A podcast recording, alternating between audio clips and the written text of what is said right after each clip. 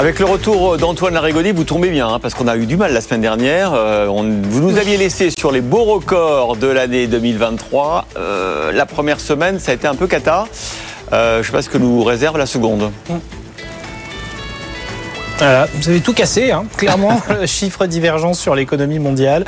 Alors, notamment le rapport américain sur l'emploi fait très notable sur les taux d'intérêt. On repasse le cap des 4% sur la dette 10 ans américaine, c'est la cote d'alerte du moment. Et du coup, les scénarios d'environnement monétaire divergent un peu aussi. Alors, pour le moment, on peut parler d'ajustement. Certains ont pris leur profit sur leur position de la fin de l'année dernière et peut-être quelques excès à purger. Mais ouais, environnement un peu plus compliqué. Petite hausse à Wall Street vendredi, mais alors pas grand-chose. Tendance plutôt négative en Asie ce matin. Et alors, surtout Hong Kong, baisse marquée.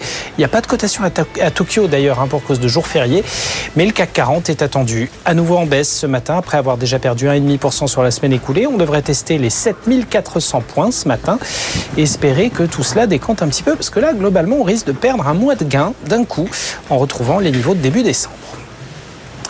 Merci Antoine. Et pour euh, l'agenda de la, ce début de semaine, qu'est-ce qu'on attend? Alors, on n'attend pas grand-chose, hein, mais on s'inquiète euh, plutôt pour le secteur du luxe, euh, en fait, puisque c'est celui qui devait bénéficier d'un environnement un petit peu plus favorable hein, en, ce, début d'année 2024, euh, pour les valeurs de croissance de manière générale et pour les valeurs du luxe en particulier. On se disait qu'après les valeurs cycliques, c'est lui qui allait le, plus profiter de ce qui est en train de se passer sur les marchés. Mais voilà, environnement un petit peu plus imprécis hein, du, du, côté monétaire, et puis des points précis sur quelques marchés, notamment le marché chinois.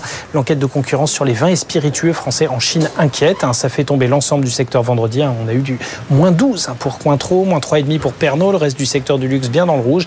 La Chine, marché déjà réputé difficile. Là, elle devient encore plus côté réglementaire. On se souvient il y a quelques semaines aussi d'initiatives qui avaient déjà chamboulé le monde des jeux vidéo, finalement resté lettre morte.